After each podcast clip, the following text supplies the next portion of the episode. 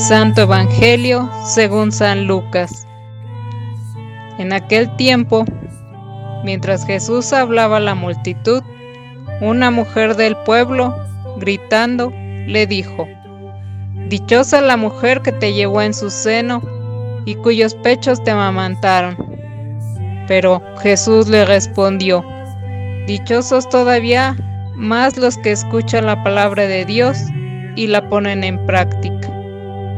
Palabra del Señor.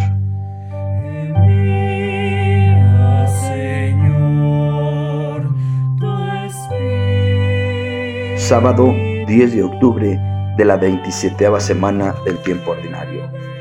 Hoy, en el Santo Evangelio según San Lucas, en el capítulo 11, los versos 27 y 28, escuchamos una bienaventuranza dirigida a nuestra Madre Santísima, María, Madre de nuestro Señor Jesucristo. Ayer oía Jesús unos improperios por parte de sus enemigos. Hoy, un piropo amable por parte de una buena mujer. Jesús aprovecha esta alabanza para dedicar a su vez una bienaventuranza a los que escuchan la palabra de Dios y la ponen en práctica, con lo cual, ciertamente, no está desautorizando a su madre, al contrario, está diciendo que su mayor mérito fue que creyó en la palabra que Dios le había dirigido a través del ángel.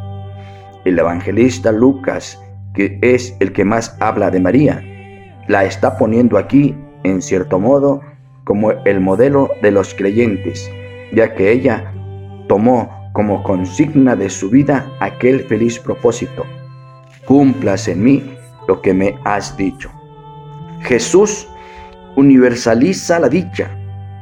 Solo un vientre lo pudo llevar, solo dos pechos lo criaron, solo una mujer lo dio a luz. Como paso o puente entre el embarazo y la crianza es. Es en cierto modo la singularización máxima de la dicha.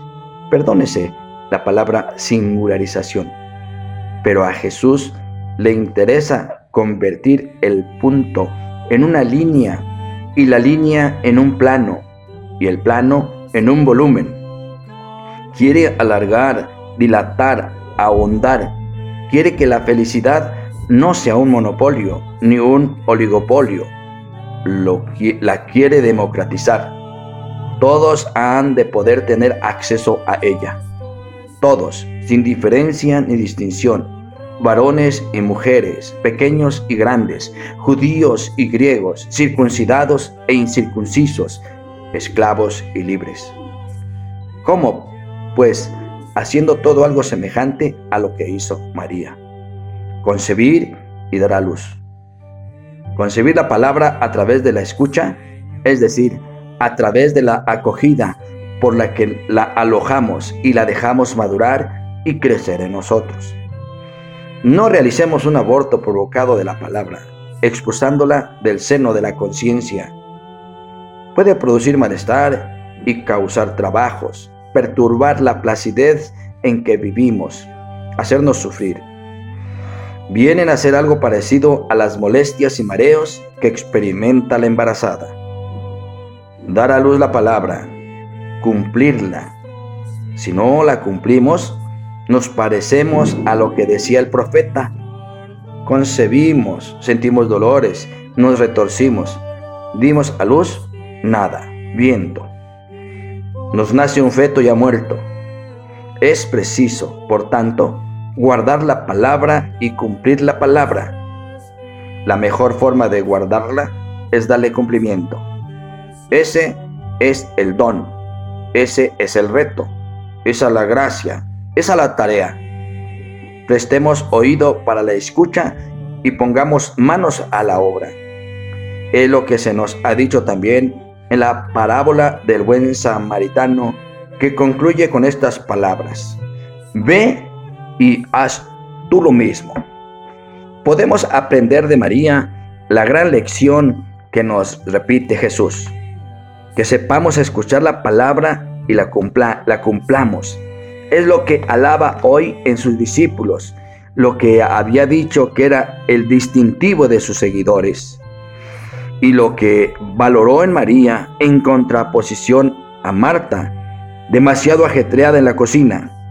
La verdadera sabiduría y por lo tanto la verdadera bienaventuranza la tendremos si, como María, la primera discípula de Jesús, sabemos escuchar a Dios con fe y obediencia. Ahora que la Iglesia, en la reforma posconciliar, ha redescubierto el valor de la palabra de Dios, podremos decir que somos buenos seguidores de Jesús y devotos de la Virgen, si mejoramos en nuestra actitud interna y externa de escucha y de cumplimiento de esa palabra. Entonces, es cuando se podrá decir que construimos nuestra casa sobre roca firme y no sobre arena movediza. Y esta acción de la firmeza en nuestra fe la debemos ir asegurando en el santo, en el rezo del Santo Rosario, por el bien de nuestra persona, por la salvación de nuestra alma y por el bien de todos los católicos del mundo. Que así sea.